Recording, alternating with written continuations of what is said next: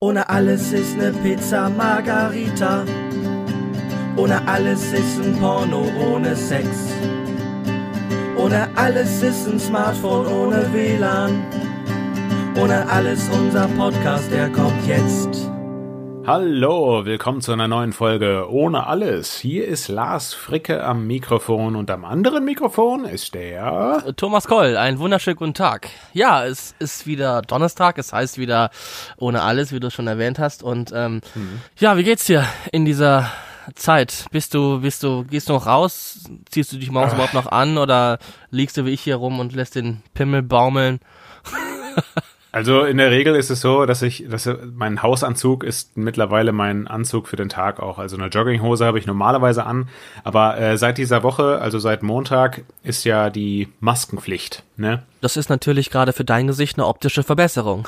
Und das war auch für mich direkt mein erster Einsatztag. Nach langer, langer Zeit äh, hatte ich wieder eine künstlerische Tätigkeit tatsächlich. Also da hieß es für mich, für den Lars, für den kleinen Lars, wieder raus in die weite Welt. Also äh, ans andere Ende von Köln für mich. Ja, was hast du gemacht? Äh, es war ein Sprecherjob. Und da war es tatsächlich möglich, die Abstände einzuhalten, die Hygienebestimmungen einzuhalten. Und äh, ja, das war ein bisschen ungewohnt, weil das war jetzt das erste Mal, dass ich bezahlt wieder rausgegangen bin.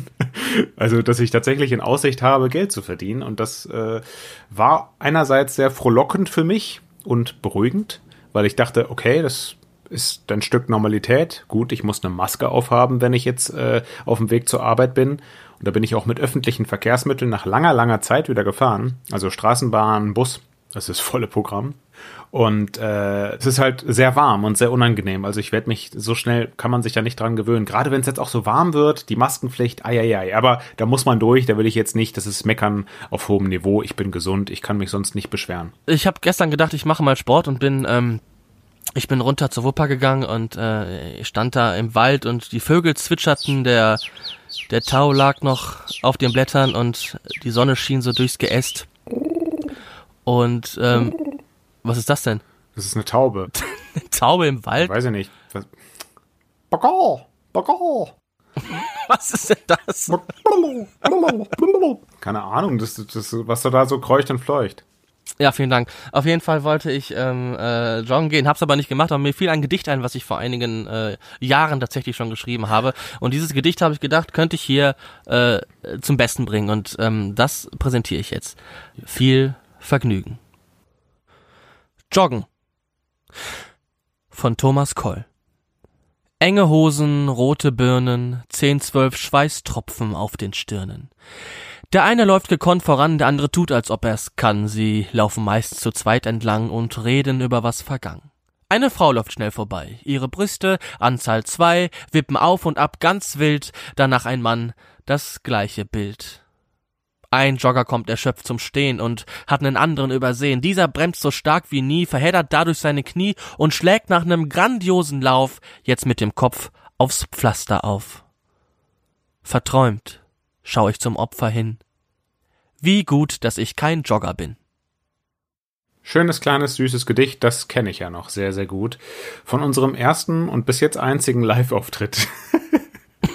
ja, genau, wir hatten das mal, wir haben das in der Kirche, haben wir das mal äh, vorgelesen, ne? War ganz cool, hat Spaß gemacht. Ja, das hat auf jeden Fall Spaß gemacht. Da habe ich gerade Blut geleckt und dann äh, Corona. Also es hat aber echt, äh, da, dadurch nicht so ein, ich bin ja sonst nicht so ein Bühnenmensch. Also ich bin ja sonst eher vor der Kamera oder vor dem Mikro, da wo man sich dann schön vorbereiten kann und nicht unter Live-Druck steht. Mhm. Aber das bist, das ist ja dein, das ist ja im Normalfall dein täglich Brot, ne? Also du bist das gewohnt, du bist, du bist eine Rampensau. War das, äh, das würde ich jetzt gerne auch nochmal wissen. Du hast ja deiner Vorstellung, die ich da zum Besten gegeben habe, aber du warst immer schon Zeit deines Lebens eine Rampensau, oder? Sind, glaube ich, fast alle, die sowas machen, oder? Wenn, wenn du irgendwie auf die Bühne gehst, bist du auf irgendeine Art und Weise bist du eine Rampensau und hast Bock zu arbeiten und hast Bock, den Leuten was zu geben. So muss ja irgendwie, aus irgendeinem Grund willst du ja dahin. Aus irgendeinem Grund macht man das ja. Ist das bei dir nicht so? Bist du nicht jemand, der immer schon gern unterhalten hat? Auch als Kind? Äh, ja, doch, schon. Aber äh, ich hatte am Anfang, also ich war nicht immer so extrovertiert, glaube ich. Das bin ich ja heute eigentlich im Normalfall auch nicht immer. Also ich bin schon äh, an gegebener Stelle oder reservierter.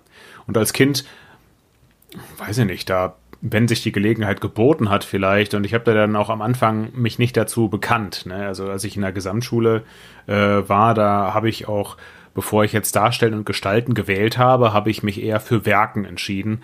Das, was mir überhaupt nicht liegt. Bis dann irgendwann mein Klassenlehrer auf mich zugekommen ist und gesagt hat, hör mal Lars, ähm, nicht so ungut, aber dieses Werken, das liegt dir überhaupt nicht. Herr Klemann war das damals. wissen, wie, wie kam er denn drauf? Was hast du gemacht? Ja. Hast du irgendwas, äh, ja.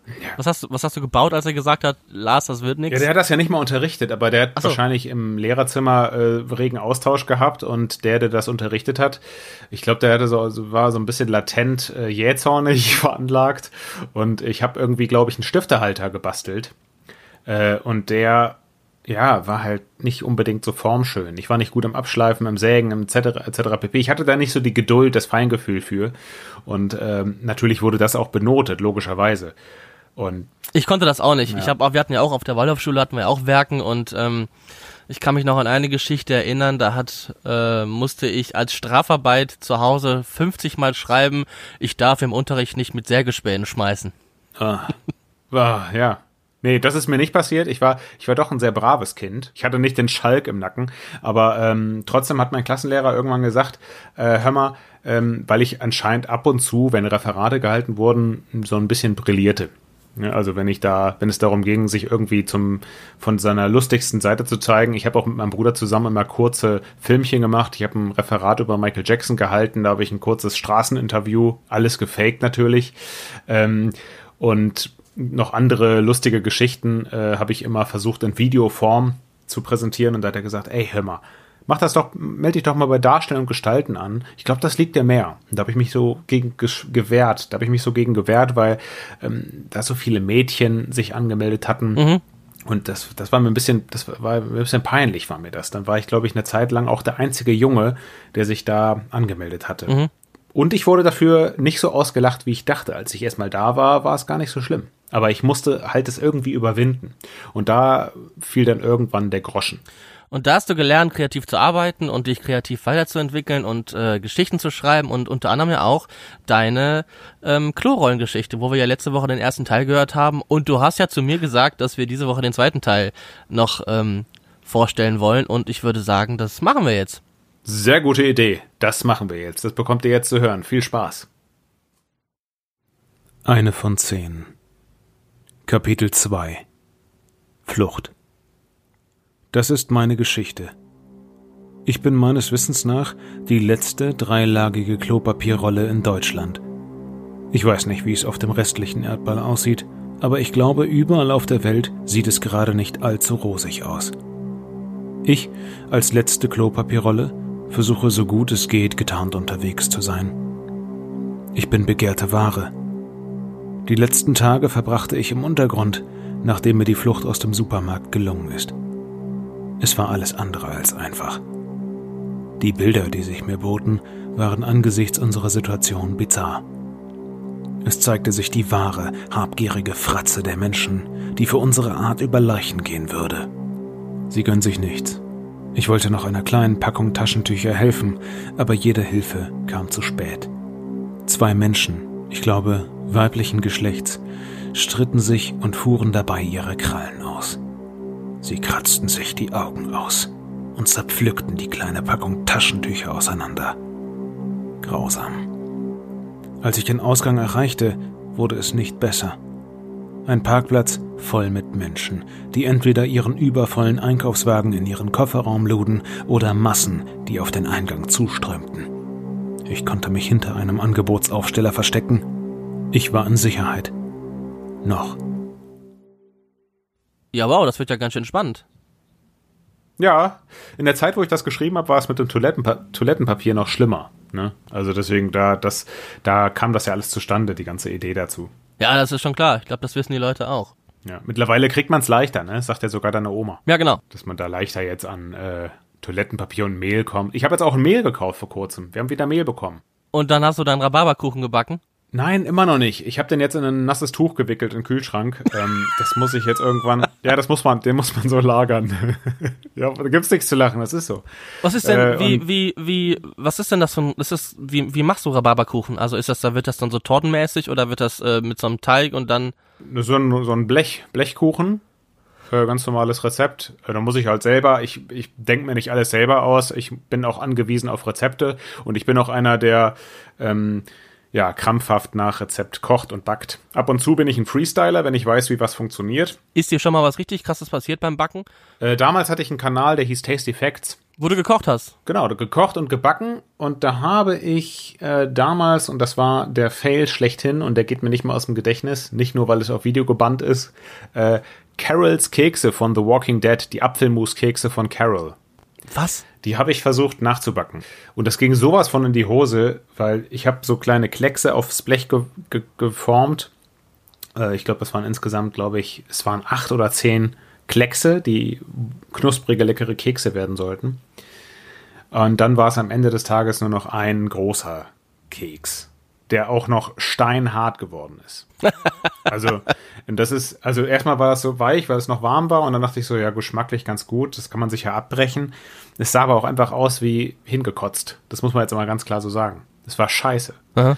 Und dann äh, nach, weiß nicht, fünf Minuten, ein bisschen abgekühlt, war es steinhart. Also, das hat vorn und hinten nicht geklappt. Und da habe ich gemerkt, irgendwas scheine ich vom, vom Englischen, von den englischen Angaben ins Deutsche falsch gemacht zu haben. Und was hast du gemacht? Hast du es dem Hund gegeben? Ja, ähm, ich hatte ja mal einen Hund, ne?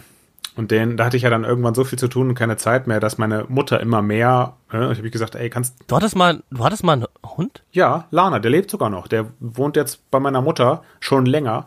Ähm, eine Zeit lang hatte ich so wenig Zeit, ähm, dass meine Mutter dann aber automatisch dann mit ihr gegangen ist und ähm, sich irgendwie automatisch mit drum gekümmert hat, wenn ich mal keine Zeit hatte. Äh, und dann irgendwann ging das so in ihren Besitz über. Ist das das einzige Haustier, was du hattest, oder hattest du auch schon mal andere Tiere? Ich hatte auch schon andere Tiere. Also als Kind ähm, hatte ich zwei Hasen, also einmal ein Hasen mit einem Meerschweinchen zusammen, hatte ich in einem Käfig gehalten, weil mir damals ähm, geraten wurde, das funktioniert und das passt. Äh, der Hase hieß Mr. Tom, das Meerschweinchen Sally. Mr. Tom und äh, Sally. Und, ja, genau. Es hatte schon was von, einer Namensgebung von einem Porno, ne? Aber ja, so war es dann nachher auch, weil äh, das Kaninchen das Meerschweinchen richtig vergewaltigt hat. Oh Gott. Also das, das, das, ja, das war richtig, richtig schlimm. Und dann habe ich die auch irgendwann getrennt, oder es zumindest auch versucht zu trennen, ähm, damit äh, fürs Meerschweinchen ein Häuschen. Und dann habe ich sie auch irgendwann versucht in einem Käfig zu trennen. Und das, das, das hat aber alles dann vorne und hinten nicht mehr funktioniert. Und dann habe ich sie auch trennen müssen. Und dann sind sie irgendwann auch verendet. Die sind auch nicht alt geworden. Und dann hatte ich noch ein Häschen, super süß und super zutraulich, ähm, schon fast so hundeähnlich, ist mir auch hinterhergehoppelt. Balu habe ich das Häschen getauft. Mhm. Äh, das war mein Lieblingshäschen und das ist leider auch, die werden ja nicht so alt. Ne? Sehr traurig. Das sehr ist jetzt traurig. eine Ausrede dafür, dass die früh gestorben sind. Du sagst jetzt, ja, die werden, die werden ja auch nicht so alt, ne? Halbes Jahr haben die gelebt und sind die gestorben. Also ich weiß gar nicht mehr, wie alt Mr. Tom und Sally geworden sind insgesamt, aber da, ich hatte das Gefühl als Kind, das war zu früh.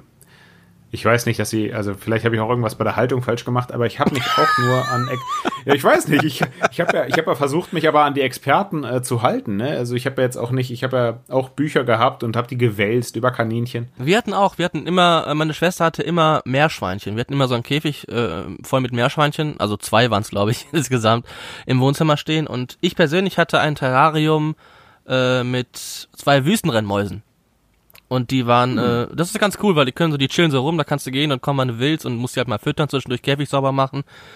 Und da ist aber witzigerweise, was heißt witzigerweise, äh, schlimm für mich damals als Kind, ist ähm, die eine Wüstenrennmaus, obwohl die aus demselben Wurf kam wie die andere, erheblich früher gestorben als die andere. Und ähm, ich habe das viele Jahre lang nicht gewusst. Ich kam nach Hause irgendwann und dann lag die einfach tot in, im Käfig und dann ähm, hat, hat mein Vater die beerdigt draußen im Garten. Aber ich habe viele Jahre nicht gewusst, was da tatsächlich vorgefallen ist. Es war nämlich so, wie mein Vater mir vor äh, einigen Tagen berichtet hat. Ähm, meine Schwester hat äh, die eine Wüstenrennmaus aus dem Käfig genommen und versucht, die Maus auf ihr Meerschweinchen reiten zu lassen. Und dann mhm. ist die Maus ausgetickt und hat meiner Schwester übelst in die Hand gebissen. Was ihr so wehgetan hat, dass sie die Maus mit voller Wucht gegen die Wand geschmissen hat. Und dann ist die Maus qualvoll äh, am Fuße der Wand verendet. Ach du Scheiße. Und weil mein Vater damals dachte, scheiße, der Thomas kriegt die Krise, wenn er nach Hause kommt und die Maus tot ist und er weiß, wie das passiert ist, hat mein Vater diese Maus einfach tot ins Terrarium zurückgelegt und mir dann erzählt, die wäre an Altersschwäche gestorben. Und ich konnte das wirklich nicht begreifen, warum die so viel früher gestorben ist als die andere. Aber jetzt, und ich muss sagen, im Nachhinein äh, tat's mir auch noch ein bisschen weh, dass ich so an der Nase herumgeführt wurde. Ja, das machen ja Eltern oft mal, ne? dass die dann so kleine äh, Geschichten es gibt ja in vielen Hollywood-Filmen, dass einfach neue Tiere gekauft werden, die werden dann anders angemalt und, und, und zack, sollen die Kinder denken, ah, guck mal hier, das Tier lebt noch. Aber Geilsten es gibt's die Folge- auch bei, da gibt's bei King of Queens, gibt's, Genau, wollte ich gerade auch drauf wolltest du gerade sagen, ja? Ja, ja, wollte ich auch gerade sagen. Wo Doug Heffernan mit Mitte 30 oder 33, wie alt er da spielen sollte, ähm, auch da zu den Eltern kommt und das ist, er denkt, das ist immer noch der erste Hund. Richtig. Äh, meine Oma hat auch Tiere zu Hause, allerdings nicht in der Wohnung selber, sondern im Garten. Und von denen wird sie uns jetzt berichten. Viel Spaß. Na, wie geht's dem Opa? Der kam jetzt raufgewatschelt. Der war heute wieder im Garten. Was hat er gemacht im Garten? Weiß ich doch nicht. Was hast du gemacht im Garten? Die Ratten hat er weggejagt. Die Ratten hat er weggejagt. Welche Er Ratten? hat schon ein paar tote Ratten im Garten gefunden. Ist ja eklig. Ja, die hat bestimmt jemand vergiftet, nehme ich an. Der Nachbar hat Gift gestreut. Ja, das ist natürlich übel. Äh, warum fangt ihr die nicht ein und bringt die irgendwo in den Wald? Dann kommen die toten Ratten, liegen dann bei uns im Garten rum. Kleine Junge, aber die müssen ja eine Mutter haben. Ach, kleine Junge, tote Ratten. Ah ja, das ist ja, das ist ja niedlich. Ich weiß nicht, was da niedlich dran sein soll. Bah. Letztens lief. Nein, so schlecht sehen die nicht aus. Sie sind süß, sind die. Letztens hat er da Futter reingeschmissen und dann kam einer angelaufen. Aber die sind ja jetzt alle tot. Die hat er ja wohl alle umgebracht hier neben. Dann kam eine an den Rand vom Fischbecken, habe ich gesehen, schip, schip, schip. Dann ist die, die ist, war nicht viel, viel größer wie eine Maus. Ist sie in das Fischbecken reingesprungen, hat sich was zu fressen daraus geholt. Und die kann schwimmen, hatte kann auch schwimmen, wusste ich noch gar nicht. Hm, die können auch schwimmen, ja klar. Die schwamm. Die Ratten sind nicht so doof wie ich, hat der gesagt. Na gut. Die schwamm durch ein Fischbecken, hat sich schnell Futter geholt, dann ist sie wieder hochgehoppelt und dann ist sie wieder abgehauen. Wieder zu unserem Nachbar, aber da hat- kamen sie richtig an raus. Also sonst ist ja da alles beim Alten. Sehr geil. Der Nachbar hat Gift gestreut. Der Nachbar hat Gift gestreut. Sehr geil, ey. Ist deine Oma eine Rampensau? So wie du? Nee, nee, die erzählt dann halt so eine Ne? Lebensgeschichte und ähm, das macht sie so, wie sie da halt steht und wie sie ist. Genau, die ist auf nichts aus. Die ist nicht darauf aus, wie ich, dass dass irgendwie noch ein guter Lacher am Ende der Geschichte rauskommt, sondern die erzählt's einfach. Und wenn da, wenn da eine todtraurige Ja. Geschichte mal kommt, dann wird die auch genauso mit der Intention und und so intensiv erzählt und ähm, das macht die einfach. Und jetzt kommt der Streaming-Tipp zum Wochenende. Präsentiert von Thomas und Lars. Mein Streaming-Tipp zum Wochenende ist The Marvelous Miss Maisel. Und ich muss dazugeben, ich habe mich am Anfang ein wenig gegen gesträubt, aber meine Frau hat mich dann irgendwann überredet. Gesagt, komm, das gucken wir jetzt mal nur mal die erste Folge. Und da habe ich gesagt, ja gut, dann gucke ich mal mit. Und wie sich rausstellt, ist es eine zuckersüße Serie über eine Frau, die Karriere als Comedian machen möchte. Und das in den 50er, 60er Jahren, was gar nicht so einfach ist. Was ja heutzutage gar nicht so einfach ist, als Frau in der Comedy-Szene Karriere zu machen. Aber heute ist es definitiv einfacher als damals in den 50er, 60er Jahren, wofür man noch für manche Gags in den Knast gekommen ist. Eine super spannende Serie, wovor ich jetzt tatsächlich alle drei Staffeln durchgebinged habe. Und ich bin todtraurig, dass es gerade nicht direkt weitergeht, weil ich möchte unbedingt wissen, wie es weitergeht. Ja, fantastischer Tipp. Ich habe die erste Staffel gesehen, äh, werde mich auch dann an die zweite begeben jetzt. Ich find's auch sehr lustig, ich find's unterhaltsam, ich mag die Zeit und ich mag auch die Kostüme und ich mag auch die Stimmung von dieser Serie, also kann ich auch nur empfehlen. Mein Streaming-Tipp zum Wochenende ist tatsächlich ähm, der Film Steig nicht aus. Der lief vor einigen Wochen, kann man glaube ich schon sagen, im ZDF und den gibt's aber immer noch, aktuell jedenfalls, gestern gab's ihn noch da, in der ZDF-Mediathek. Steigt nicht aus, ein super spannender Thriller mit Wotan Wilke Möhring. Er kommt nach Hause, er äh, ist ziemlich reich, er soll seine Kinder zur Schule bringen und dann ruft ihn jemand an und erpresst ihn und sagt, wenn du mir nicht so und so viel Geld überweist, äh, dann spreng ich dich in die Luft. Und das Problem ist halt, dass die ähm, auf Bomben sitzen in dem Auto. Und in dem Moment, wo die halt aufstehen oder beziehungsweise aussteigen würden, würde diese Bombe explodieren. Und ab dem Moment, wo man das weiß, ist man natürlich sehr, sehr gefesselt an diesen Film. Mhm. Und es geht, wahnsinnig, es geht wahnsinnig spannend voran. Du hast, äh, Wotan Wilke Möhring spielt das wirklich gut. Also, der hat da Momente, wo der da wirklich austickt und heult und du denkst da so, scheiße, ja, wie soll man diesen Menschen helfen? Was, was willst du machen? Weil es darf auch keiner wissen, dass an dem Telefon jemand dran ist, der ihn erpresst. Das heißt, die Polizei denkt auch irgendwie, er würde seine Kinder entführen und hin und her und, und hü und hot und es ist wirklich, es ist wirklich wahnsinnig spannend und es nimmt eine wahnsinnig spannende Wendung nochmal in der Mitte. Also kann ich nur empfehlen, wer auf einen guten Thriller steht und einen guten Thriller gucken will, guckt sich den Film äh, Steig nicht aus an. Ja, fantastisch. Ich denke, das war's dann auch für heute mit dieser äh, dritten Folge von Ohne Alles. Und ähm, haben wir ja. einen Titel? Haben wir einen Titel für die Folge diesmal? Äh, also, da mir dieses, dieser Singsang von deiner Oma nicht mehr aus dem Kopf geht, der Nachbar hat Gift gestreut. genau, äh, würde ich sagen, der Titel wird es. Nehmen wir das als Titel, genau, super. Und ansonsten ja. wünschen wir allen Zuhörern und Zuhörerinnen eine schöne Woche und dann hören wir uns nächste Woche Donnerstag wieder. Lars, es hat mir Spaß gemacht. Ja, mir hat's auch Spaß gemacht und an euch da draußen bleibt gesund und bis nächste Woche Donnerstag. Tschüss. Tschüss. Hört jetzt auf zu reden. Hört jetzt auf zu reden.